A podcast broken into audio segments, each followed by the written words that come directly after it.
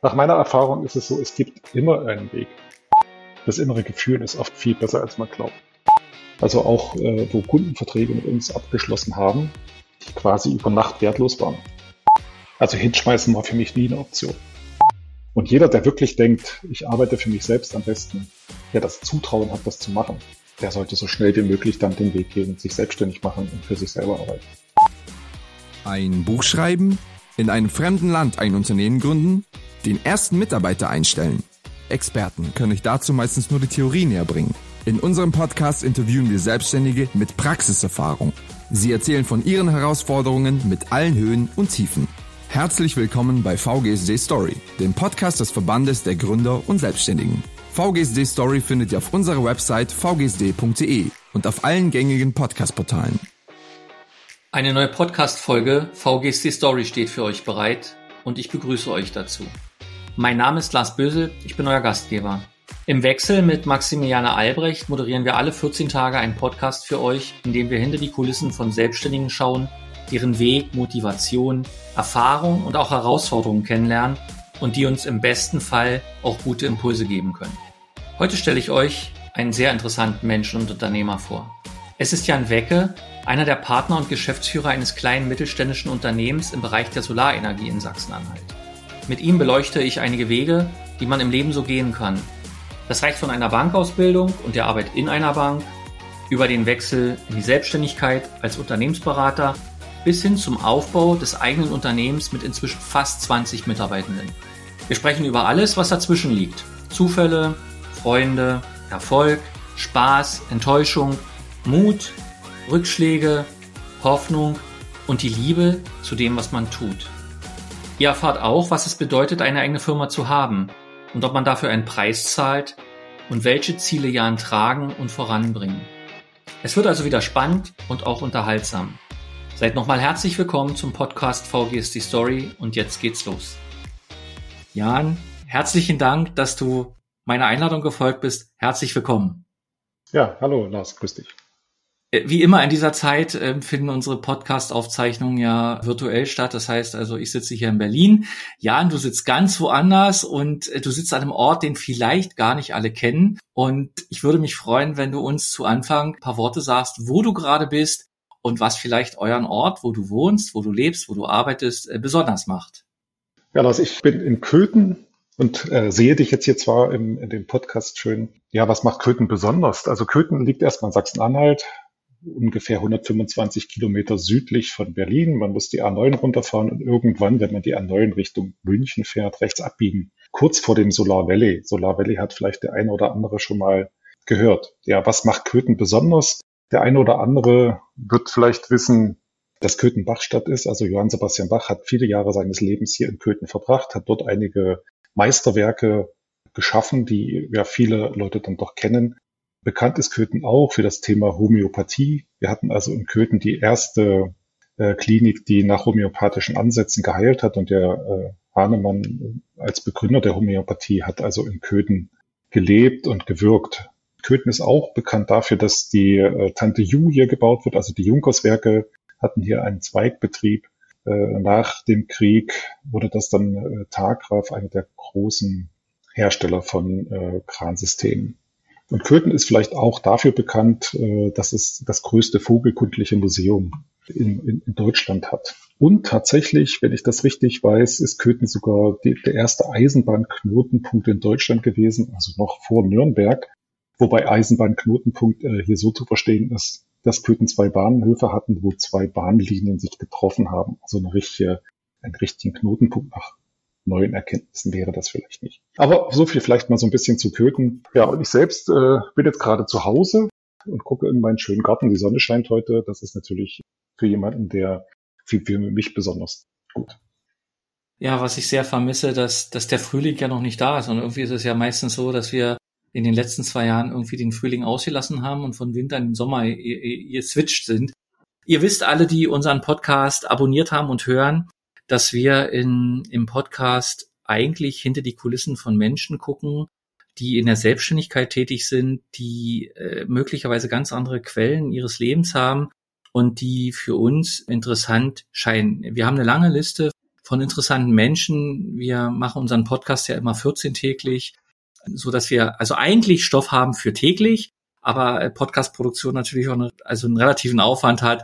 Insofern freue ich mich, Jan, heute bist du an der Reihe und wir haben mit dir ja diesmal keinen Solo-Selbstständigen. Also wir haben ja ganz oft in unseren Podcasts Solo-Selbstständige, die also sich äh, aus welchen Gründen immer aus der Festanstellung verabschiedet haben, die schon immer selbstständig waren, die in Kunst, Kultur, Wissenschaft, Politik, Wirtschaft unterwegs sind. Und Jan, du bist jemand, der eine eigene Firma hat. Und was mich immer interessiert, äh, ist natürlich der Werdegang der Menschen. Das heißt also, wie bist du zu dem oder dahin gekommen, wo du heute bist? Also Inhaber einer Firma, auch welches, welches Thema ihr bearbeitet, wo ihr unterwegs seid. Vielleicht erzählst du mir ein paar Punkte noch erstmal, ja, wie, wie war es? Du bist aus der Schule rausgekommen, du hast, wenn ich nicht irre, in einer Bank gearbeitet, also mit ganz unterschiedlichen Lebensstationen. Vielleicht erzählst du ein bisschen was über dich. Wer bist du? Und bist du in Köthen groß geworden? Und ja, wo bist du heute? Ja, also ich hab, äh, bin tatsächlich in Köthen geboren, habe die, die ganze Zeit meines Lebens äh, auch in Köthen gelebt oder viele Jahre meines Lebens tatsächlich überwiegend in Köthen gelebt. Nach der zehnten Klasse hatte ich eigentlich vor, äh, auf das Gymnasium, damals hieß das ja noch erweiterte Oberschule in der DDR, äh, auf die erweiterte Oberschule zu, zu gehen. Hatte da tatsächlich dann auch schon eine Bestätigung für und äh, hatte mich schon so ein bisschen darauf eingerichtet und dann kam tatsächlich äh, die Wende und mit der Wende war das alles ein bisschen schwieriger, die ganze Lebenssituation neu zu planen. Und wie es der Zufall so wollte, interessante Story kann man ja auch erzählen, hatten wir unser erstes Westgeld getauscht, waren bei meiner Oma, die im wunderschönen äh, Sachsen im Kurort Raten gewohnt hat, sind dann zu den, äh, in die Tschechei gefahren, damals äh, hieß noch Tschechoslowakei und waren dort einkaufen. Und ja, leider ist, oder man könnte vielleicht auch sagen, glücklicherweise hat man dann meiner Mutter aus ihrer Handtasche ein Checkheft und äh, das Geld gestohlen, so dass mein Vater dann zur örtlichen Sparkasse nach der Rückkehr gegangen ist und die Schecks hat sperren lassen und er hatte so 2,50 Mark, ich weiß nicht wie viel, das auf jeden Fall angelegt hat. Und das war äh, Ende August. Und äh, der dortige Bankberater sagte, ja, hier die Sparkasse, die sucht nach Auszubildenden. Aha, da kam mein Vater nach Hause und hat gesagt, ja, guck mal hier, du warst doch schon immer Essengeldkassierer, Milchgeldkassierer und was auch immer ich alles so kassiert habe dann in der, in der Schulzeit. Dann hat gesagt, das er hatte ich das schon immer interessiert und Geld war da schon immer so deine Sache. Naja, und dann hatte er irgendwo eine Broschüre mitbekommen, wo Ausbildungsberufe vorgestellt waren und da unter anderem Bankkaufmann auf so einem kleinen A6-Heft. Und da stand drinne, was ein Bankkaufmann macht. Ja, das fand ich ganz spannend. Dann bin ich zur Sparkasse gegangen und habe äh, mich da vorgestellt bei der Sekretärin, weil der Direktor nicht da war und die Personalchefin nicht da war. Und dort haben sie gesagt, ja, okay, mit dem Zeugnis und so, das passt, äh, fangen Sie mal an. Dann habe ich eine Woche später bei der Sparkasse angefangen. 14 Tage nachdem ich angefangen habe, kam dann der Direktor aus dem Urlaub zurück und die Personalchefin aus dem Urlaub zurück. Und ja, dann wurde festgestellt, dass ich ja gar keine Bewerbungsunterlagen abgegeben hatte. Ja, ich hatte kein Bewerbungsschreiben und nichts gemacht. Dann musste ich also der guten Ordnung halber im Nachhinein noch Bewerbungsunterlagen erstellen, obwohl ich ja schon einen Ausbildungsvertrag unterschrieben habe. Na gut, dann habe ich also dort meine äh, Lehre bei der Sparkasse äh, angefangen. Wie alt warst du da? Äh, 17, mit 17 habe ich. Hatte also kein Abitur, durfte aber trotzdem nur zweieinhalb Jahre lernen, also durfte um ein halbes Jahr verkürzen, weil ich entsprechend gute Leistung hatte, war also der einzige Azubi ohne Abitur, der zweieinhalb Jahre lernen durfte.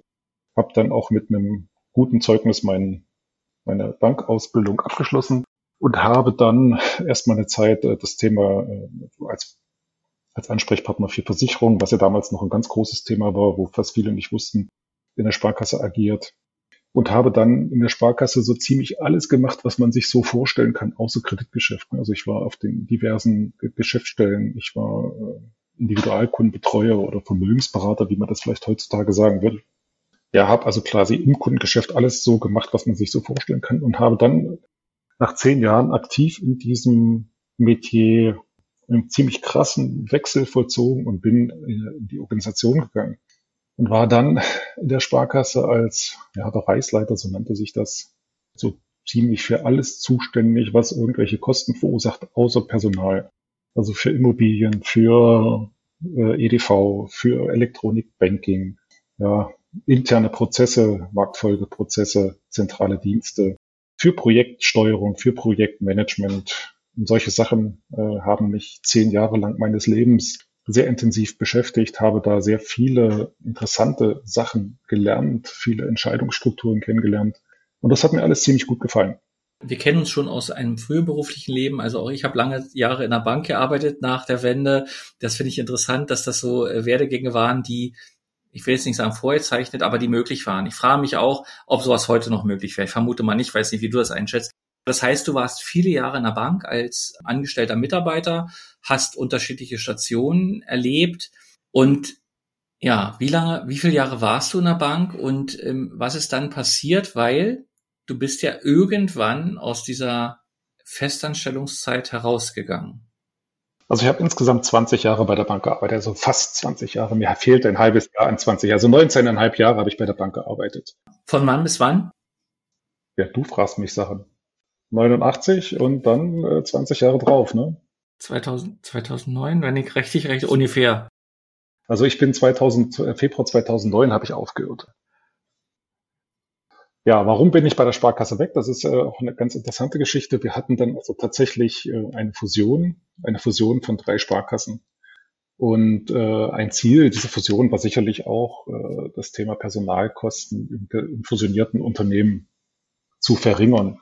Wie kriege ich jetzt elegante Kurve? Das ist jetzt auch schwer zu, zu sagen. Also ich würde jetzt mal so sagen, ich hatte tatsächlich dann einen Bereich übernommen nach der Fusion, der nicht ganz meinem Herausforderungsprofil entsprochen hat. Ich war dann zuständig für zentrale Dienste Marktfolge und war also unter anderem dafür zuständig, dass die Prozesse in den Sparkassen, also in diesen drei Sparkassen, harmonisiert werden sollten. Also inklusive den Aufgaben der Koordination mit dem, was dann beim Rechenzentrum passiert ist. Ich hatte äh, in dem Fusionsprojekt irgendwas mit 1800 Aufgaben mit meinem Projektteam zu bearbeiten, was quasi in Anbetracht der Ausstattung, die wir als Projektteam hatten, schwierig war. Das heißt, du warst nicht glücklich in dem, was du dann getan hast.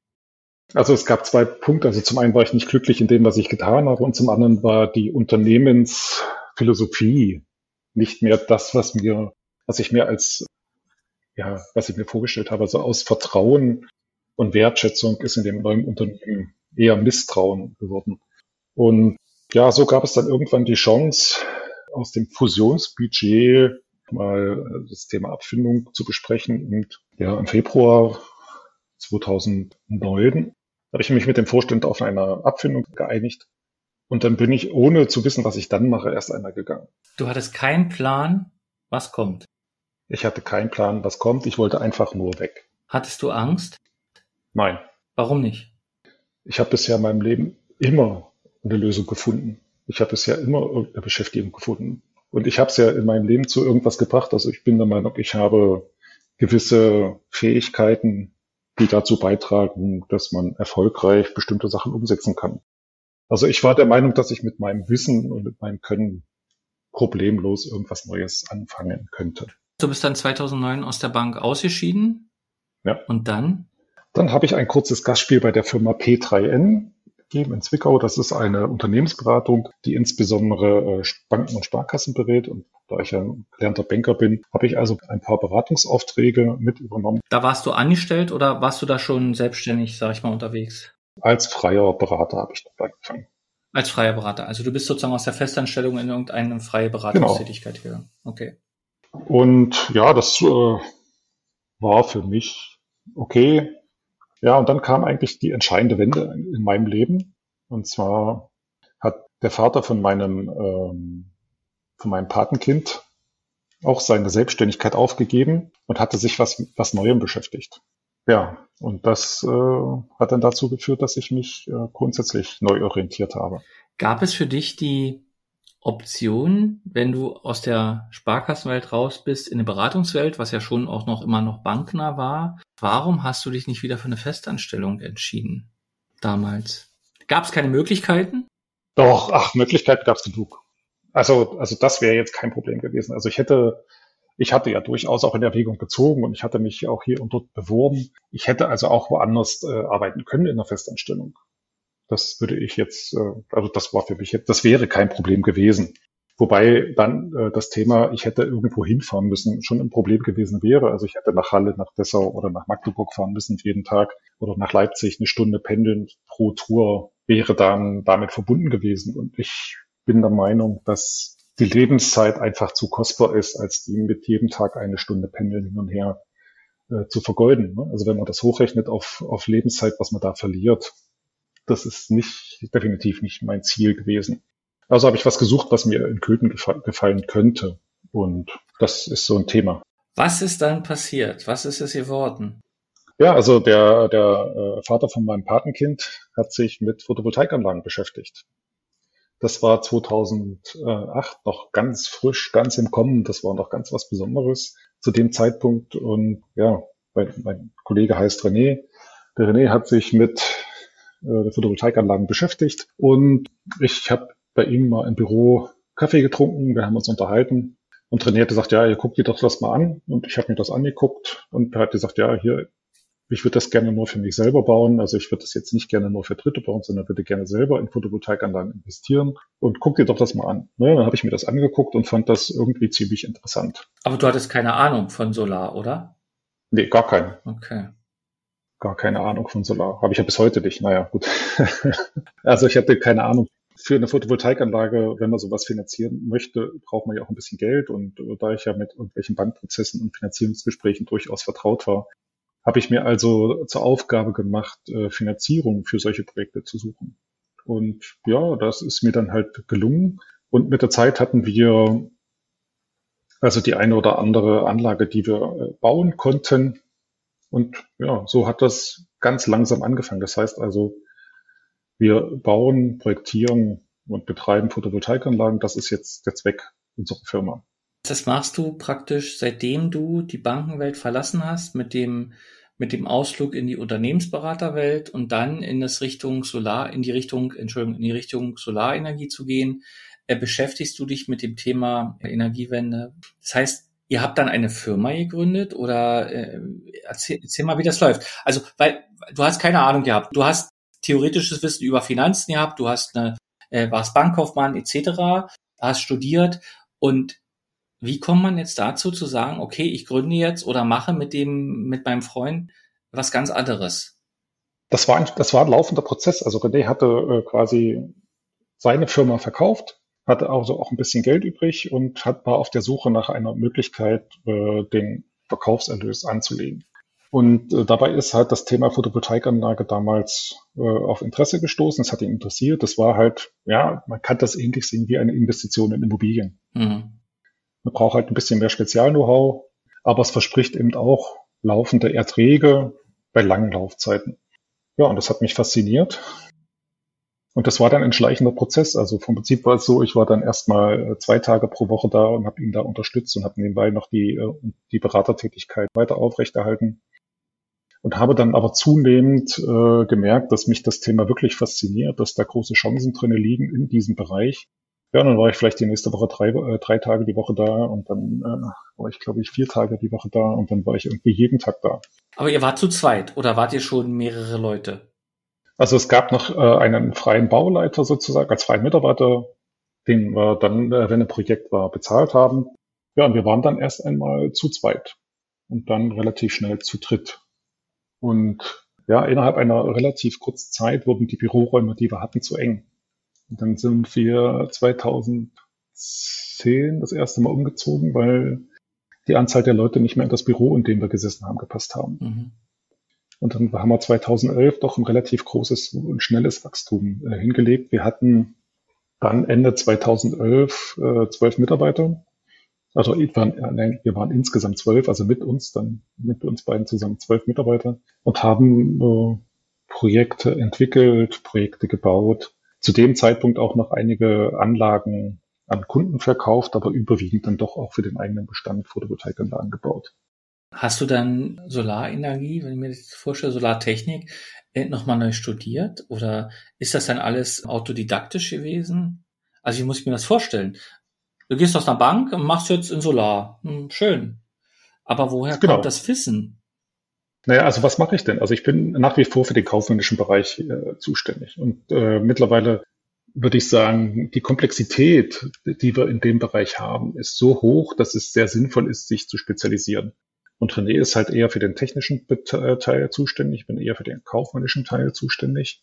Und äh, da hat jeder von uns so viel zu tun, dass äh, es nicht erforderlich ist, dass ich mich bis ins Detail in die Solarenergie, in die Technik einarbeite. Natürlich weiß ich, was ein Wechselrichter ist, natürlich weiß ich, was ein Modul ist.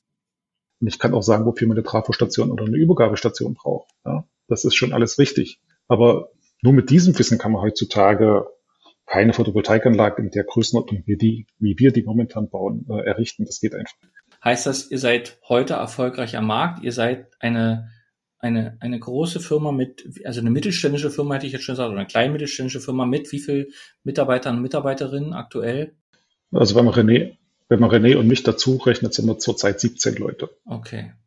Wir hatten also ja schon 2011 äh, 12 Leute und ja, dann ist 2012 äh, etwas äh, schon Dramatisches passiert.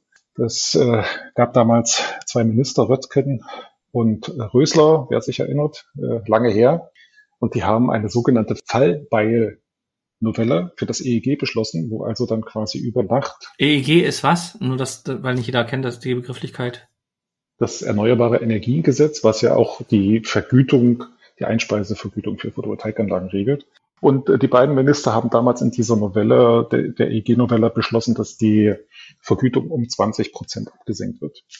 Das heißt, wir standen quasi von heute auf morgen also die Übergangszeit waren äh, drei Monate oder zwei Monate, glaube ich, zwei Monate, standen wir quasi vor einem Scherbenhaufen. Wir hatten ein Auftragsvolumen unterschrieben von über 10 Millionen Euro, also auch äh, wo Kundenverträge mit uns abgeschlossen haben, die quasi über Nacht wertlos waren. Wir mussten dann äh, überlegen, was wir denn tun. Und wir haben sehr schnell gehandelt. Wir haben also die Verträge mit den Kunden freigegeben wir konnten unsere eigenen Einkaufsverpflichtungen, soweit es ging, auch reduzieren.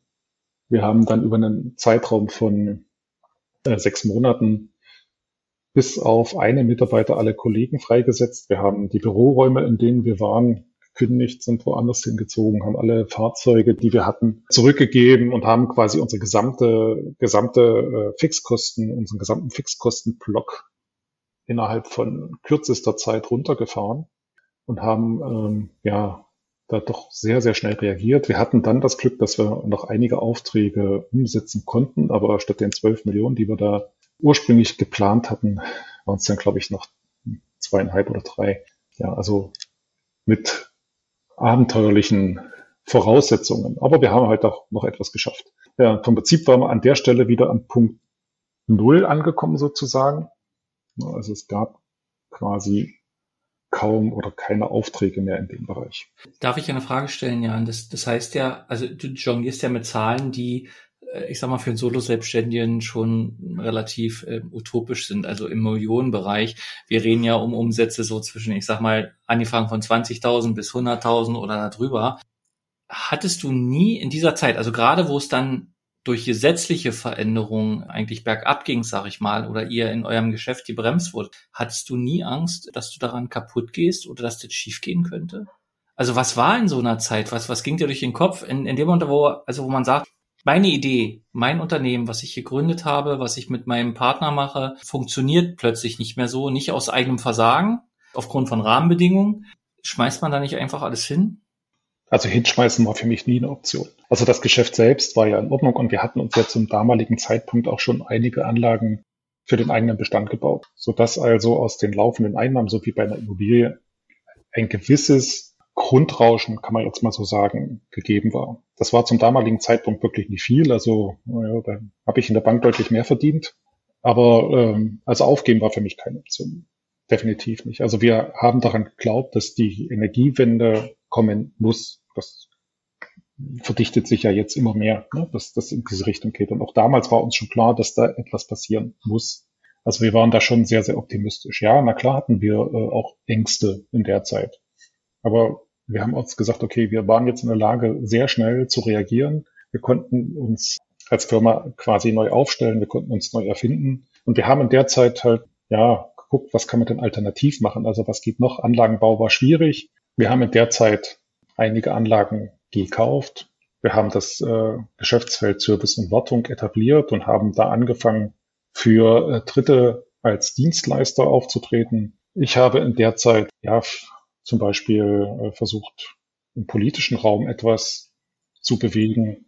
Ich war im Landesverband Erneuerbare Energie Sachsen-Anhalt tätig im Vorstand, habe da mich ein bisschen äh, umgetan, habe da versucht, Kontakte zu knüpfen, habe mir neue Chancen erarbeitet. Es gab zum damaligen Zeitpunkt auch einen deutschen Solarbetreiberclub, da war ich dann erster Vorsitzender und habe in der Zeit also auch viele Kontakte in der Branche kennengelernt, habe viele Leute kennengelernt, habe mir da neue Chancen gesucht und erarbeitet. Und so sind wir dann langsam 2014, 2015 wieder gewachsen, es gab dann wieder ein paar mehr Aufträge. Wir haben dann äh, noch einen Servicetechniker gebraucht, haben also einen ersten Servicetechniker eingestellt. Dann äh, war das Thema Buchhaltung auch schon wieder etwas komplexer und aufwendiger, so dass wir dann da quasi in dem Bereich äh, noch eine Kollegin eingestellt haben. Dann waren die Geschäftsräume, die wir da hatten, 2014 zu klein, sind dann 2015 in neue Räume gezogen. Damals haben wir gedacht, um Gottes Willen, wie sollen wir die jemals vollkriegen? Aber ja gut, das hat dann auch nicht lange gedauert. Und so hat sich die Firma in den Jahren dann wieder sehr, sehr positiv äh, entwickelt. Ja, und mittlerweile, wie gesagt, sind wir wieder 17 Leute. Darf ich noch mal einen Schritt zurück? Du hast gesagt, aufgeben war keine Alternative. Gab es denn Menschen, die gesagt haben, macht einen Schlussstrich? Also es kam keiner und hat gesagt, ihr seid jetzt hier falsch oder ihr müsst das ändern. Das war nicht, sondern wir waren davon überzeugt, dass das Geschäftsmodell funktioniert. Nach wie vor. Also wir waren felsenfest davon überzeugt, dass das Geschäft funktioniert und dass wir nach einer gewissen äh, Phase dann wieder Möglichkeiten haben werden, in diesem Geschäft aktiv zu werden. Ganz im Gegenteil, wir haben äh, gesehen, dass es auch zu einer gewissen Marktbereinigung gekommen ist.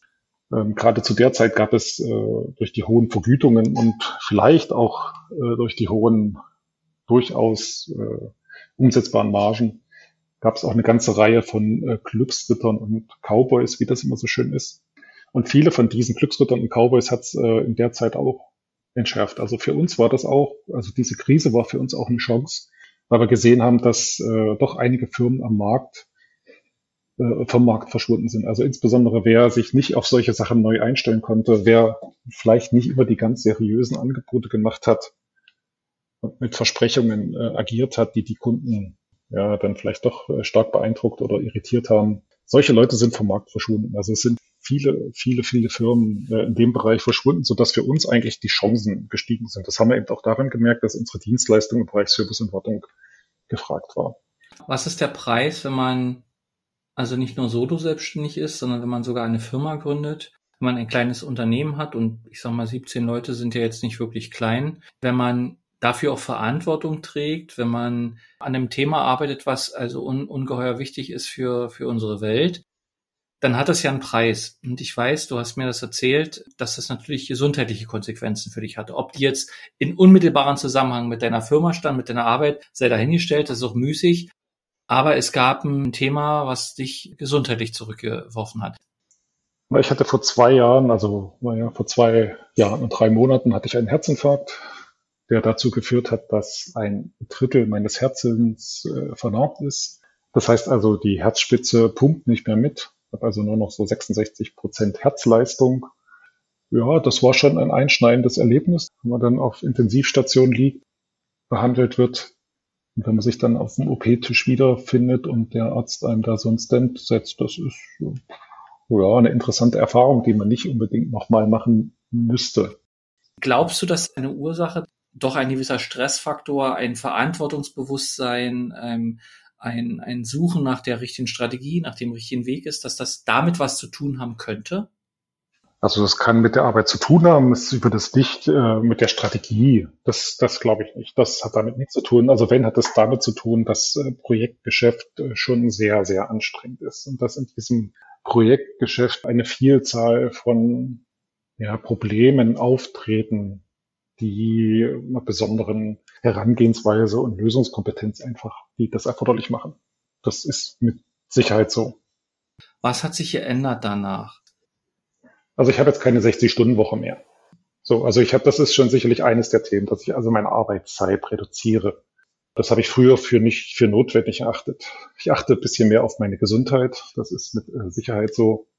Ähm, ich gehe jetzt vier Tage die Woche arbeiten Ich habe noch viel mehr Arbeit, die ich äh, an Kollegen delegiere. Ich habe also noch jemanden im, im, Bereich eingestellt, der mich unterstützt, wo ich eine Vielzahl von meinen Aufgaben, die ich habe, abgeben kann, um so Freiräume für mich zu gewinnen, die es mir ermöglichen, halt ein bisschen kürzer zu treten. Und vielleicht habe ich auch nicht mehr den Anspruch Weltherrschaft, sondern äh, einfach zu sagen, ja, ich habe mir jetzt ein Ziel gesetzt, was nicht, nicht unrealistisch ist. Äh, kleinere Brötchen backen, kleinere Schritte gehen und sagen, ja, was brauche ich denn fürs Leben? Also das ist schon ein Punkt, dass man sich damit auseinandersetzt, zu überlegen, ja, was brauche ich denn wirklich? Warum glaubst du, macht man das nicht vorher? Dass man erst dann reflektiert, wenn man eigentlich diesen Warnschuss bekommen hat. Warum ist das so, Jan? Weil das einfach auch Spaß macht, das Geschäft ich habe das ja immer gemacht, weil es mir Spaß macht. Es ist ja nie, ich habe ja nie den Zwang gehabt, dorthin gehen zu müssen. Also glücklicherweise habe ich nie den Zwang, ich muss da jetzt hin, um irgendwas zu machen, sondern bei mir ist es äh, so, ich gehe extrem gerne dahin und mache das gerne. Das hängt damit zusammen, dass ich mit vielen Leuten zusammenarbeite, mit denen ich wirklich sehr, sehr gerne zusammenarbeite, dass wir auch eine gute Arbeitsatmosphäre bei uns auf Arbeit haben, dass wir erfolgreiche Projekte umgesetzt haben. Das macht mir extrem Spaß und ich habe viele gute Geschäftspartner, ja, es ist halt immer mal das Thema zu reflektieren, mit wem arbeite ich zusammen. Das habe ich äh, seitdem deutlich stärker gemacht und vielleicht auch zu überlegen, ach naja, äh, der Typ macht ja nur Stress. Wieso machst du eigentlich mit denen ein Geschäft? Das ist so ein Thema, wo ich glaube, dass das so ist. Ich gehe extrem gerne auf Arbeit, ne? auch heute noch. Und ich versuche auch eine Vier-Tage-Woche einzuhalten. Glaubst du, dass auf dich dieses, was man immer wieder hört, selbst und ständig, dass auf dich das zutrifft oder dass du glaubst, jetzt Hast du auch eine Mischung gefunden, die dir es ermöglicht zu leben, zu arbeiten, also das sozusagen in gewissem Einklang zu bringen? Also selbstständig ist definitiv so. Ist das positiv oder negativ für dich belegt? Positiv. Also bei mir ist es ja auch so, dass ich mit meinem Kollegen, mit, mit dem René, wir, wir machen ja auch viel gemeinsam in unserer Freizeit. Und überraschenderweise ist es so, dass wir in unserer Freizeit über die besten Ideen für die Firma haben. Also das war bisher schon immer so. Also mal einen Tag Fahrradfahren gemeinsam oder zwei Tage Motorradfahren irgendwo. Das ist sowas, wo du sagst, ja, okay, da kriegst du meinen Kopf frei, dann kommen dir gute Gedanken und dann kannst du das abends oder am Tag über ganz in Ruhe besprechen. Und da kann, da kommen eigentlich immer so die allerbesten Ideen her. Das ist, ich glaube, das ist auch unser Erfolgsrezept, sich da Zeit zu nehmen, über, darüber nachzudenken. Und das Zeit darüber nachdenken ist ja trotzdem Arbeit. Und da versuchen wir halt das Thema Erholung und Arbeit miteinander äh, zu verbinden. Wenn du jetzt zurückblickst auf das, was war, seit du dich selbstständig gemacht hast, jetzt eine eigene Firma hast mit 17 Leuten, hast du diesen Weg aus deiner Sicht allein geschafft oder gab es Menschen an deiner Seite, ohne die das vielleicht nicht möglich gewesen wäre, diesen Weg zu gehen, den du gegangen bist und ähm, der dich dazu geführt hat, wo du heute stehst? Also ich muss sagen, ohne ohne meine Frau, die das äh, immer vorbehaltlos unterstützt hat, wäre das nicht möglich gewesen. Das ist mit Sicherheit so. Und was sicherlich auch ein sehr, sehr großer Punkt ist, sind meine Eltern, die äh, also insbesondere dann die Kinderbetreuung übernommen haben am Nachmittag nach der Schule oder nach dem Kindergarten, ganz oft auch die Kinder äh, zur Schule oder von der Schule abgeholt haben oder zum Kindergarten gefahren und zum Kindergarten abgeholt haben. Oder die wäre das, glaube ich, äh, nicht möglich gewesen. Das äh, ist definitiv so. Also die haben mich da immer unterstützt und mir den, den Rücken freigehalten. Ohne, ohne diese Unterstützung hätte entweder meine Frau oder ich deutlich zurückstecken müssen. Das äh, wäre dann wahrscheinlich für die Entwicklung der Firma nicht ganz so günstig gewesen. Jetzt könnte man eigentlich zum Schluss übergehen. Und ich habe beim letzten Podcast, den ich aufgezeichnet habe, habe ich gesagt, ich freue mich auf die Zeit, wo wir Podcast aufzeichnen, wo es nicht ums Thema Corona geht. Jetzt leben wir aber in dieser Pandemiezeit jetzt schon über ein Jahr, was ja mit uns auch etwas macht. Und ich frage mich jetzt, welche Auswirkungen hat eigentlich Corona auf dich und auf euch als Unternehmen gehabt? Also natürlich hat Corona für uns Auswirkungen. Glücklicherweise nicht in der Form, wie das äh, viele andere getroffen hat. Das ist schon so. Also äh, im Gegensatz zu vielen anderen äh, ist es uns tatsächlich auch gelungen, die Umsätze im letzten Jahr zu steigern und wir werden auch in diesem Jahr wahrscheinlich mehr Umsatzgewinn machen. Das wird höchstwahrscheinlich so sein. Das hängt aber auch damit zusammen, dass wir äh, in einer Welt leben, wo wir Projekte entwickeln, die in fünf oder sechs Jahren dann gebaut werden. Das heißt, wir haben sehr, sehr lange äh, Vorlaufzeit. Ne? Also ich beschäftige mich jetzt gerade aktuell mit Projekten in der Akquise, wo wir davon ausgehen, dass wir die vielleicht 2025 oder 2026 bauen. Das ist also vom Vorlauf her äh, extrem lange. Das heißt, wir profitieren jetzt von dem, was wir vor vier oder vor fünf Jahren angefangen haben. So, so gesehen ist das Thema Corona für uns da etwas ja, differenzierter zu betrachten. Wo wir schon sehen, dass es äh, zu Problemchen kommt, ist ganz einfach, äh, dass öffentliche Verwaltungen weniger arbeiten. Äh, wir sind ja auch viel auf Genehmigungen äh, angewiesen. Man kann sich nicht mehr so viel mit Leuten treffen. Äh, wir sind, äh, so viele andere auch, ne, dazu übergegangen, viel zu virtualisieren, auch die Zusammenarbeit zu virtualisieren. Das ist ein Thema. Homeoffice war für uns letztes Jahr ein sehr, sehr großes Thema. Ist dieses Jahr auch immer mal noch vorhanden in einem Bereich, wo man darauf angewiesen ist, dass man miteinander kommuniziert. Also gerade in der Projektentwicklung ist das nicht einfach. Äh, wir versuchen den Umständen entsprechend Möglichkeiten zu schaffen, wie wir uns austauschen können, wie wir miteinander kommunizieren können. Das sind für uns äh, wichtige Themen. Aber ansonsten würde ich sagen, ja, wir haben jetzt gelernt, damit umzugehen. Wie geht ihr mit Unsicherheiten um? Grenzenloser Optimismus. Also ich gucke immer positiv nach vorne. Ich habe immer die, es gibt immer einen Weg. Also nach meiner Erfahrung ist es so, es gibt immer einen Weg. Und wenn man sich überlegt hat, ich gehe nach links und man läuft da lang und dann kommt plötzlich eine Absperrung und denkt mir so, ah, was ist denn jetzt? Warum geht's denn hier nicht weiter? Und dann äh, muss man sich vielleicht manchmal einfach nur die Zeit nehmen, zu überlegen, was man jetzt macht. Und dann kommt plötzlich ja, von irgendwoher eine Eingebung und dann kann man rechts lang gehen und da kommt man auch zum Ziel. Also ich bin der Meinung, man findet immer eine Lösung. Also das ist so mein Credo und bisher habe ich auch immer etwas gefunden, um es weiterzuentwickeln. Und äh, oft ist es ja auch so, dass mit, mit etwas mehr Druck, na, je größer der Druck wird, umso größer wird die Lösungsfindungsmöglichkeit, desto größer äh, ist die Chance, äh, sich mit was Neuem anzufreunden.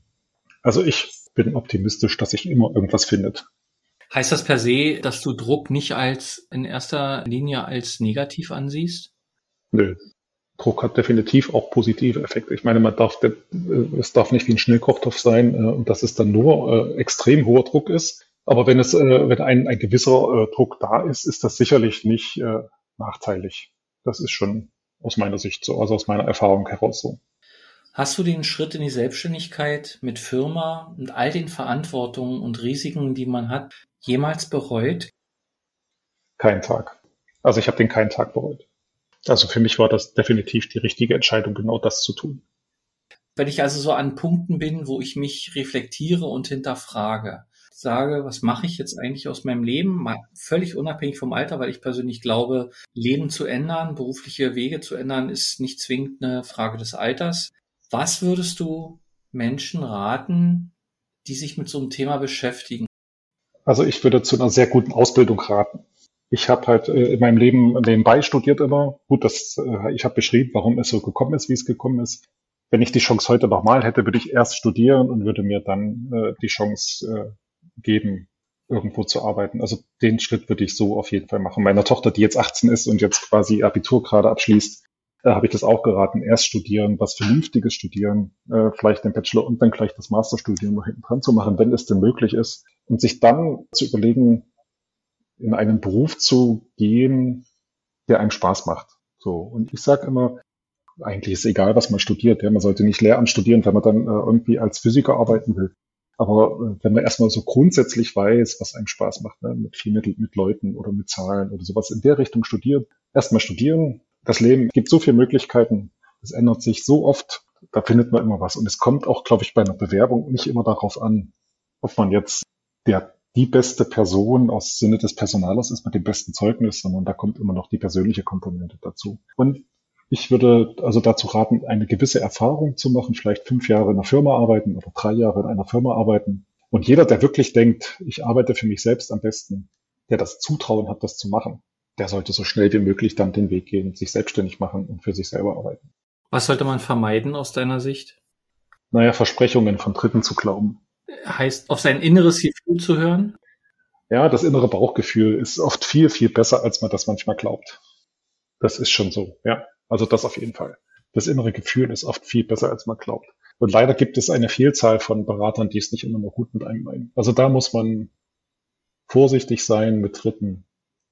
Nicht vorbehaltlos alles akzeptieren, Erfahrung in dem Bereich haben wir leider auch viele gemacht. Es gibt viele, die viele Vorteile sehen, aber für wen das der Vorteil ist, stellt sich dann meist erst viel später heraus. Also ich finde das gut, weil ich persönlich glaube ja auch so Kopf, Herz und Bauch, wenn, wenn diese drei, nennen sie Hirne oder wie auch immer man das beschreibt, ja, wenn die in Einklang kommen, dass man schon sehr gut aufgestellt ist. Und ich sage mal, auf, auf, auf sich selbst zu hören, ähm, das geht manchmal in der heutigen Zeit, wo wir ja auch medial sehr stark umworben wären, schon verloren. Wo siehst du dich in sieben Jahren und deine Firma? Also wir haben ja dieses Jahr eine Bundestagswahl. Wir werden sicherlich eine andere politische Konstellation bekommen, als wir sie jetzt haben. Also ich denke, das Thema Coco ist durch und es wird irgendetwas sein, wo die Grünen eine Rolle spielen. Ich glaube auch, dass äh, das Thema Umweltschutz, Klimakatastrophe nach Corona eine deutlich höhere Aufmerksamkeit bekommen werden. Und dementsprechend wird sich die Nachfrage nach unseren Leistungen deutlich, deutlich, deutlich erhöhen. Und ich glaube, dass wir in einer Branche tätig sind, die vor einem exorbitanten Wachstum stehen wird. So, und jetzt ist die Frage, wie sehr wir davon partizipieren wollen. Wollen wir das jetzt quasi in kleinen Schritten machen, dass wir sagen, ja, wir machen das, was uns Spaß macht, ohne jetzt ein großes Wachstum in der Firma zu etablieren? Oder wollen wir vielleicht doch noch die Weltherrschaft an uns reißen und äh, versuchen jetzt mal so richtig groß äh, in die ganze Sache einzusteigen? vermutlich liegt der Weg einfach irgendwo dazwischen. Ich suche jemanden, der quasi für mich als Nachfolger jetzt anfängt und dann vielleicht in sieben oder vielleicht in zehn Jahren die Chance hat, dann mich zu beerben, sozusagen in meiner Funktion zu beerben, dass ich dann vielleicht in zehn Jahren ja, auf eine dreieinhalb Tage Woche äh, umstellen kann. Das wäre so mein Ziel. Das hört sich spannend an, vor allen Dingen, weil, weil es halt ein, also auch ein Bereich ist, der eine unwahrscheinliche Auswirkungen auf unser aller Zukunft hat, nämlich Energie, die wir brauchen für unsere Handys, für unsere Waschmaschinen, Haartrockner, Licht, Computer, Musik, Fernsehen, alles, was es so gibt, äh, damit zu wirken, dass das halt auf eine möglichst ökologische Art erzeugt wird. Ich sage schon mal erstmal ganz herzlich Danke. Eine letzte Frage noch. Was war der glücklichste Moment in deinem Berufsleben bisher? Der glücklichste Moment in meinem Berufsleben, das war die Taufe von meinem, von unserem ersten eigenen Solarpark. Also wir machen das ja so, dass wir, wenn wir eine PV-Anlage gebaut haben, die wir für den eigenen Bestand halten, dass die nach den ganzen Querelen, die man hat, getauft wird. Äh, wir schmeißen nicht die Flasche Sekt auf die Module, sondern wir öffnen die Flasche, äh, nehmen den Sekt, äh, gießen den über ein Modul, geben der Anlage einen Namen und äh, die erste Anlage, die wir gebaut haben, die in der Größenordnung ist, die steht in Dessau. Und als das Ding fertig war, als ich das hinter mir hatte, das war einer der glücklichsten Momente in meinem Leben, ja. In meinem Berufsleben. Toll. Dankeschön. Ich glaube, dass es ein ganz wichtiges Thema ist und äh, wir werden alle die Informationen natürlich verlinken für euch. Ich hoffe, dass du offen bist, wenn es Fragen zu dem Thema Solar oder auch zu dem Thema Firma, dass du gegebenenfalls vielleicht auch Antworten geben kannst. Dafür möchte ich dir ganz herzlich danken, Jan, auch für deine Offenheit. Ich wünsche dir natürlich alles erdenklich Gute für die, für die Zukunft. Und ähm, ja, vielleicht legen wir uns mal auf wieder Vorlage, wie es in fünf oder sieben Jahren, ähm, also ich denke ja gerne in sieben Jahren schon, aussieht, was sich verwirklicht hat und was auch nicht vielleicht, ja. Und in dem Sinne, ganz herzlichen Dank für deine Offenheit und euch, ähm, die uns zugehört haben, ganz herzlichen Dank, dass ihr uns bisher gefolgt seid. Gut, vielen Dank, Klaus. Das war eine neue Folge des Podcastes VGSD Story vom Verband der Gründer und Selbstständigen in Deutschland. Macht's gut, es war mir eine Ehre. Bis bald. Tschüss. VGSD Story findet ihr auf unserer Website vgsd.de und auf allen gängigen Podcast-Portalen.